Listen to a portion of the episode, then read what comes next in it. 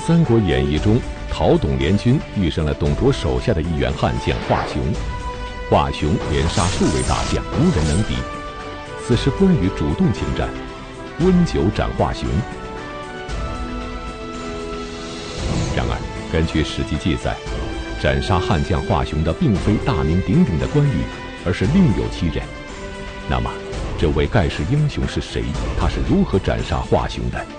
在陶董联军中，他又起到了怎样重要的作用呢？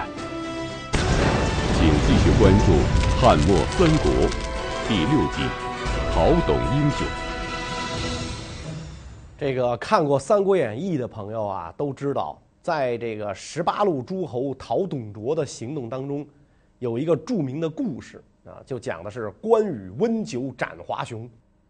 说董卓帐下有一大将，名叫华雄，端的是武艺高强，联军各路将领都不是他的对手，怎么办呢？关羽请战啊，一杯酒，这个温起来啊，等关羽斩完华雄回来，这酒还没凉，就片刻之间就让华雄人头落地，这就叫关羽温酒斩华雄。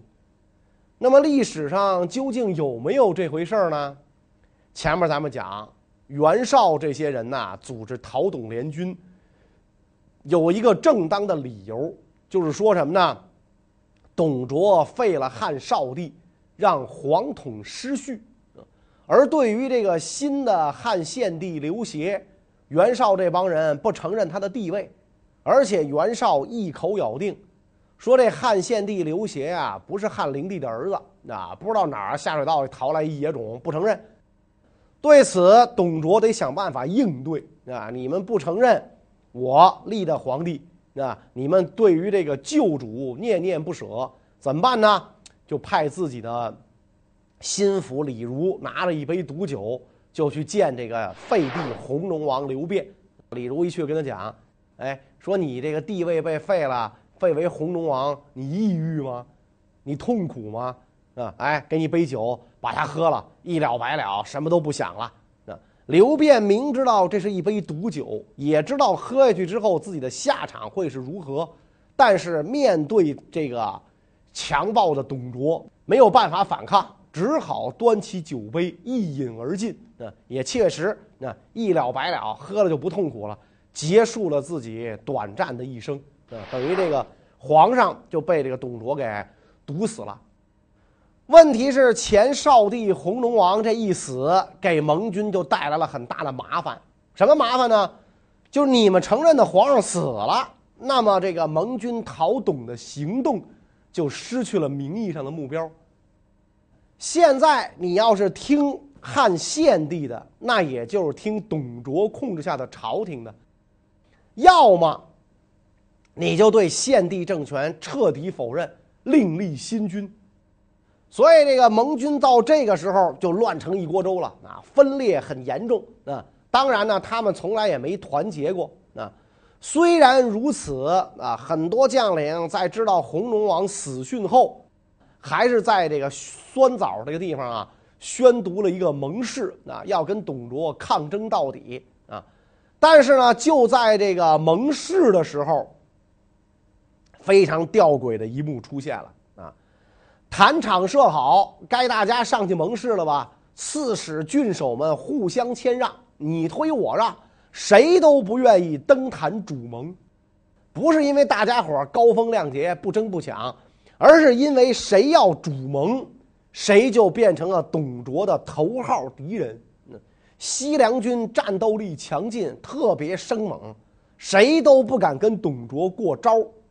而且呢，像这个。当时的几个大 boss，那反董联盟的几个大 boss，那袁绍、袁术、韩馥、王匡，这些人就在各自营中，根本没参加这次会盟啊。所以这个三心二意、虎头蛇尾的会盟结束之后，反董联盟诸军悠闲地屯扎在营地中啊，做过自己的小日子。诸将日日高歌纵酒，不思进取。声势浩大的讨董战争才刚刚开始，就陷入了僵局。从初平元年正月起兵到初平二年，整整一年的时间，联军没有任何作为。那么，此时的联军各部究竟是怎么想的？而作为前盟主的袁绍又在盘算什么呢？其实呢，袁绍这个时候啊，真没闲着。那他干嘛呢？他想另立新君。公元一百九十一年，袁绍、韩馥这帮人一合计，那认为献帝啊，这个年龄幼小，啊，被这个董卓所控制，又远在长安，现在呢不知生死，而幽州牧刘虞是宗室当中最贤明的，所以准备立他为皇帝。跟诸将一商量，曹操带头反对。曹操说：“我们这帮人之所以起兵，而远近之人无不响应的原因，就在于我们的行动是正义的，啊，我们正义在手，仇恨在胸，啊，以一当十，是把那反动派一扫光。而如今皇帝幼弱，虽然被奸臣所控制，但是他并不像这个昌邑王刘贺那样啊，犯了很多可以导致亡国的过失。”所以，如果你们改立别人，那天下谁能接受啊？如果你们非要这么干的话，诸军北面，我自西向，是吧？你们向北迎立刘虞去吧，我尊奉西边的皇帝，西边就指长安嘛，那指的就是献帝刘协。那所以曹操一不同意，袁绍就得找别人支持，给自个儿的堂兄弟袁术写信。说这个现在这个皇帝啊，不是灵帝的儿子，所以我们准备依周勃、灌婴废黜少主，迎立代王的先例，尊奉刘虞为皇帝。但是没想到自己这老弟有当皇帝的野心啊！袁术一看天下无主，认为如果国家有一位年长的皇帝，对自己不利，所以表面上假托君臣大义啊，装的自个儿人五人六的。拒绝了韩馥和袁绍的建议，袁绍只好再次给这个袁术写信。袁术回信啊，说当今天子聪明睿智，很有智慧啊。现在贼臣董卓趁着国家危乱的当口，用暴力镇压文武百官，这是咱大汉王朝一个小小的霉运。而你竟敢声称当今皇上非皇家血统，你非。你这可不是人臣之礼，你这是诬陷。你有什么证据？测过 DNA，搞过亲子鉴定，你有证据吗？你说咱们全家被杀，不能向他称臣。问题是杀咱全家的是董卓呀，又不是皇上干的，对吧？所以，我们兴义兵，志在消灭董卓，不能谋立新君。啊，韩馥、袁绍一看这袁术这小子一根筋呐。是吧？这个死活不肯同意啊，啊，就只好派人啊，这个带着拥戴刘虞做皇帝的拥戴书，前往幽州，向刘虞奉上皇帝的尊号。刘虞接见袁绍的来使，厉声斥责：“我坚决不干！别跟我说，我绝对不做皇帝。”袁绍这些人退而求其次：“皇上您不当可以啊。”您能不能主持一下尚书事务，代表皇帝封爵任官？刘虞仍然坚决不肯接受。袁绍这帮人逼得紧呐，三天两头派人来。刘虞一看，你们要再逼我，我就跑到匈奴去了，我投奔匈奴，是吧？我跟你们不不打连连了，成吧？袁绍一看没辙了，啊，这才作罢。你别把这个，别把这个这个。刘虞逼走，那那那咱们说出来就让天下英雄耻笑了啊！所以这个反董联军成立之后，不是想着怎么打败董卓，而是人人各怀异志，想着自己的利益最大化啊，为自己捞取最大的好处。就在联军将领们忙着争权夺利的时候，孙坚挺身而出，主动带兵征讨董卓。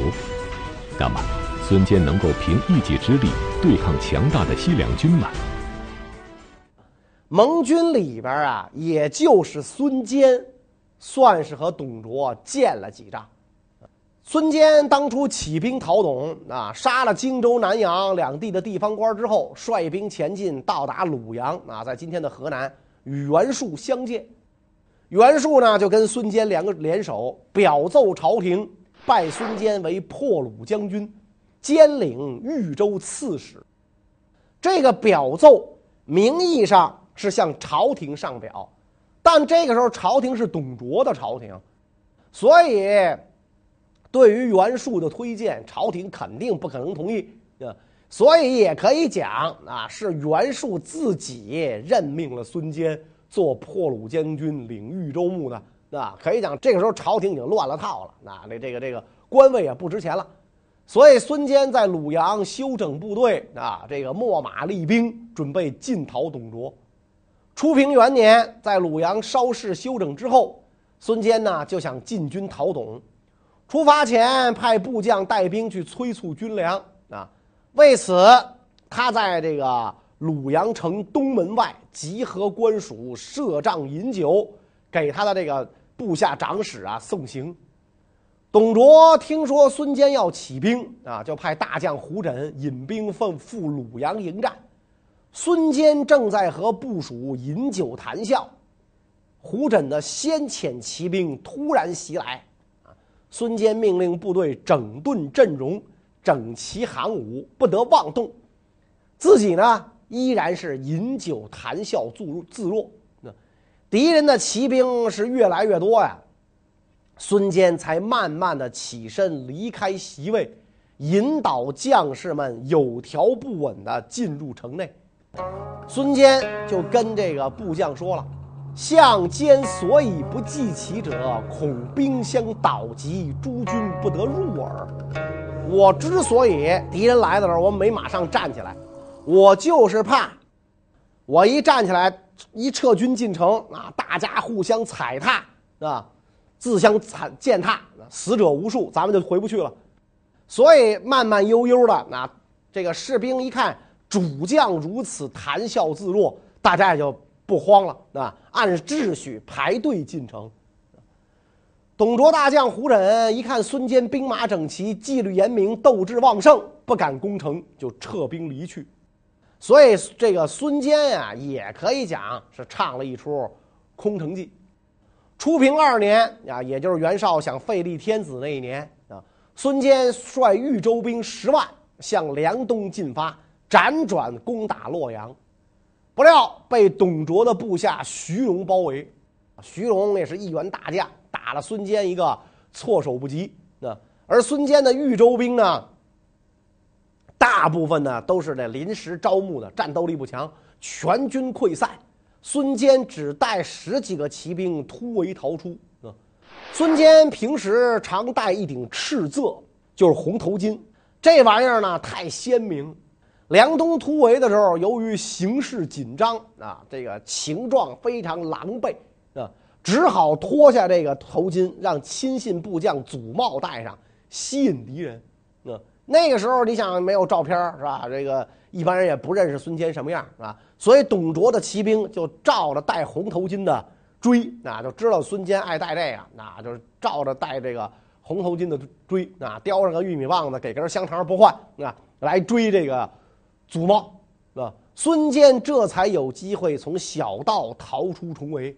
祖茂可惨了啊！董卓的骑兵一直紧追不舍，搞得狼狈不堪。几乎无路可走啊！到后来，祖茂一看，得了，我也别犯傻了。啊，这帮家伙是？认准我是一根香肠了，不知道我是个玉米棒子。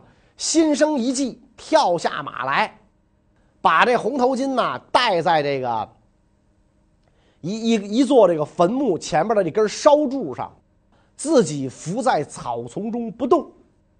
董卓的骑兵远远看见红头巾，以为孙坚在此，就围过来。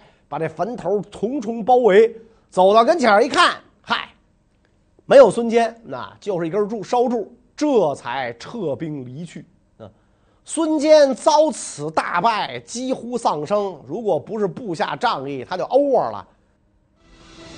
战败后的孙坚并没有灰心，他一路收集散兵，进占阳人，准备伺机再战，一雪前耻。与此同时，董卓派遣大军追击而至，是要将孙坚赶尽杀绝。然而，正是在此战中，孙坚斩杀了董卓的悍将华雄。孙坚是如何战胜董卓的追兵的呢？董卓听说这个孙坚进战阳人啊，就派这个胡轸为大都护，吕布为骑都，带五千人马迎击。胡轸性急啊，出兵的时候预先扬言啊，说这次去要当斩一清兽，部队才会整齐纪律啊。什么叫清兽呢？咱们前面讲过，最高的官员金印紫綬，金印紫綬这是。三公一级，金的官印，紫色绶带，下一等的银印青綬，所以这个胡轸就说：“我杀一个青綬超过二千担这样的官儿部队才会整齐纪律，否则你们不听我的。”诸将一听他这么说，非常不高兴，是吧？你你牛什么呀？你是吧？谁给你这权利随便杀人呢？那所以等部队离这个洋人城啊还有几十里的时候，天已经很晚了，士马劳顿。那应当驻军休息啊，按照这个董卓预先制定的作战计划，也应该住宿休息，养精蓄锐，然后进兵。天明时分攻城。但是诸将呢都讨厌这个胡轸啊，想败坏他的事儿，不想让他成功。所以吕布这帮人就说了啊，说洋人城中敌兵已经逃跑了，应当快点追赶，寻求战机，否则就没机会了。那胡轸傻不拉几的就下令啊，率军连夜进发，到达洋人城下，城中守备严密。孙坚能白给吗？前些日子又吃了亏，是吧？偷袭不可能成功。这时候呢，这个董卓军饥渴困顿，士气低落，加上在夜间没有堑壕工事防御，将士们刚刚卸甲休息，吕布又派人传布谣言。说孙坚率城中将士趁夜来袭，那军众黑夜当中不明真假呀，所以是惊乱奔逃，弃盔甲，失鞍马，十分狼狈。而孙坚乘势出城追击，胡轸全军溃败，部下大将华雄被孙坚斩杀。所以说啊，这个华雄啊是被孙坚的人干掉的。跟关关羽呢一毛钱关系都没有啊！这就是小说跟历史真实之间的差别啊！孙坚洋人一仗获胜，名声大起，威望更重啊！但是呢，有小人就开始这个挑拨孙坚跟袁术之间的关系啊！跟袁术讲啊，说孙坚倘若占据洛阳，发展势力，可就难以制约了。袁术本来。也不是什么高人雅士，啊，听了挑拨之言，就真的怀疑起孙坚来，不给孙坚运送军粮，是吧？孙坚军中无粮啊，是吧？所以这个这个这个焦虑万分啊。当时孙坚的驻地阳人，距离袁袁袁术的驻地鲁阳一百多里啊。孙坚飞身上马，连夜驰奔，直奔鲁阳拜见袁术啊。到了这个袁术帐中。是吧？孙坚的心情非常激动啊，在这个地上画来画去，分析形势，陈述利害，而且呢，跟这个袁术讲，说我跟董卓没有什么仇，我是上为国家讨贼，下为你全家报仇，你为什么听信这个奸邪小人之言，是吧？然后猜忌我呢？啊，袁术一听，心中惭愧，就无无法回答啊。然后孙坚接着讲：“现在大功即将告成，军粮却供应不上，这形势跟当年吴起泪洒西河、乐毅功败垂成完全一样，所以希望将军深思明察，早做决断。”啊，袁术听完之后，马上下令给孙坚调拨军粮。孙坚立即回营。孙坚回营之后，董卓派来的这个说客到了。啊，董卓看来是很。害怕孙坚啊，愿意孙坚结成儿女亲家啊，要孙坚啊，把他的这个子弟当中想做刺史太守的开一名单出来啊，你们家的二代三代啊都行，儿子孙子耷拉孙儿都行啊，给我列一名单，我推荐让他们做这个做官。那董卓也看出来了，这个讨董联盟里边除了孙坚，其他都是浮云，而且他也认识孙坚，知道孙坚的才能。所以派人来游说孙坚啊，但是孙坚说了啊，你董卓逆天无道，我今天恨不能灭你三族，昭示天下，是吧？怎会与你结亲？所以这个孙坚继续进击，到达离洛阳城只有九十里的地方，董卓亲自出击，结果大败，退守渑池，在陕县集结兵力。孙坚进入洛阳，进攻吕布，吕布也被打败退走。于是孙坚打扫皇帝宗庙，那进行祭祀，在这儿，他有了个意外的收获。找到了当年张让胁迫少帝逃跑的时候遗失的传国玉玺。紧接着，孙坚分兵到新安、渑池胁迫董卓。孙坚这一系列军事行动让董卓感到很狼狈。那所以董卓对自己的长史讲啊，说关东叛军屡败，都畏惧我。本来他们不会有什么作为，只是孙坚这小子有点不知死活，他挺会用人的。啊，所以呢，请告诉这个诸将啊，让他们啊知道提防孙坚是个可用之才。可惜呀，他非要跟着袁家那几个秧子啊，最终他会送命的啊。于是呢，董卓啊派兵遣将抵御山东联军进攻，自己回到朝廷现在所在地长安。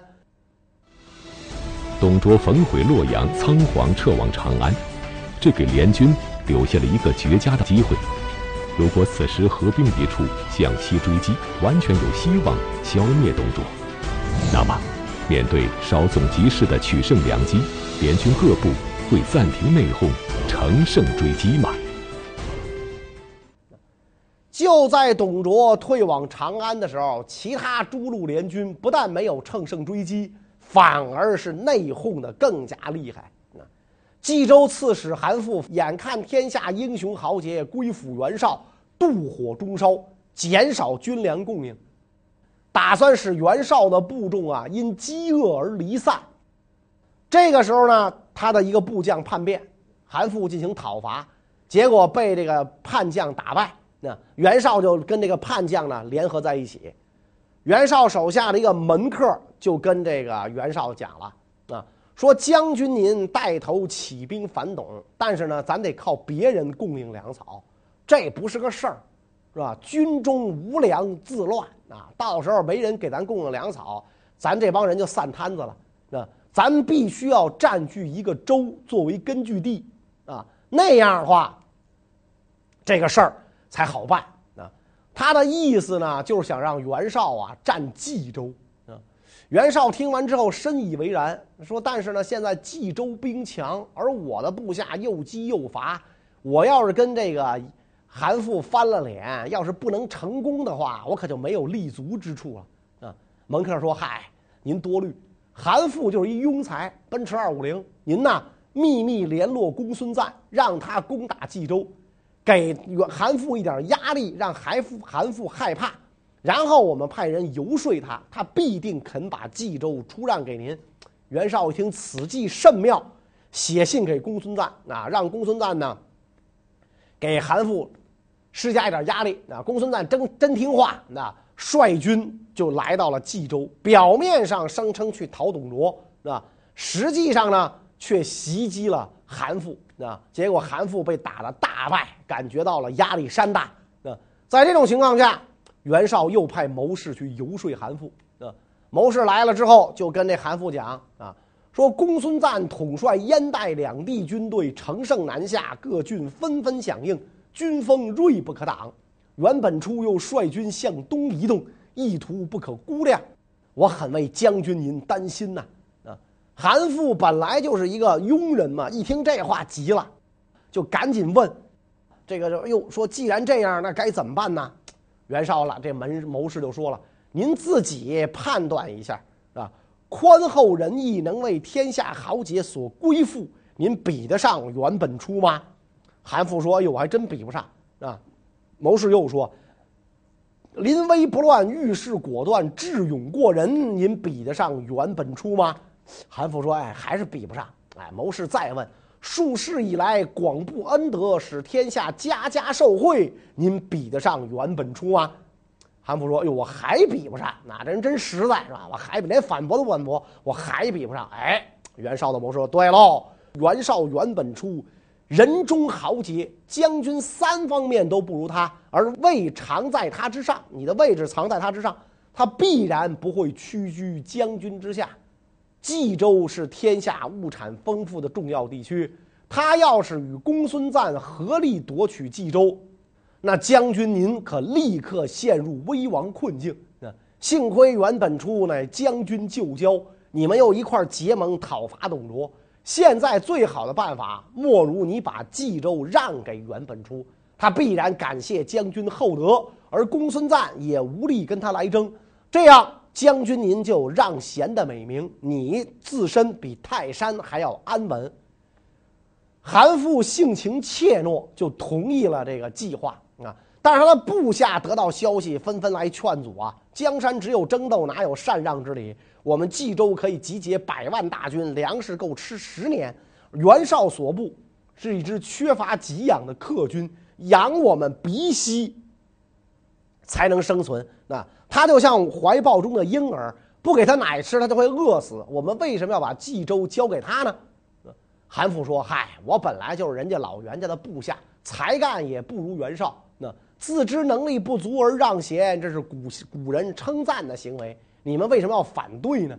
啊，虽然部下还是反对啊，但是呢，韩馥不采纳，主动离开冀州刺史的官位，从官府中迁出，派儿子把印绶送给了袁绍，让出了冀州，袁绍就得到了冀州啊，而且冀州很多的名士就都变成了袁绍的这个谋士啊。袁绍这个行为啊，在这个。呃，不明真相的人看来是韩馥主动让贤啊，其实大家都明白你是给人施加压力，所以联盟其他的将领啊非常不满，报信就对曹操说了：说袁绍身为盟主，利用职权专谋私利，将自行生乱，成为董卓第二啊。如果要抑制他，我没有力量啊，只会树敌，不如暂且先去黄河以南发展势力，等待形势变化。曹操十分同意，啊，正好当时有很多黄巾余部进攻东郡，地方官不能抵御，啊，于是呢，曹操率军进入东郡，把东郡把这伙刘贼打败，啊，袁绍向朝廷举荐曹操为东郡太守，函谷关以东各州郡长官相互吞并，扩充自己的势力，就这样一来，反董诸将是自相。这个残杀啊，内讧不断，打了个不亦乐乎啊！今天哥几个还在一桌喝酒，说不定明天就刀兵相见了。所以曹操写了一首诗嘛，说关东有义士，兴兵讨群凶。初期会盟津，乃心在咸阳。君何力不齐，踌躇而雁行。势利使人争，四环自相枪。你还没怎么跟那个董卓打呢，自个儿先自相残杀。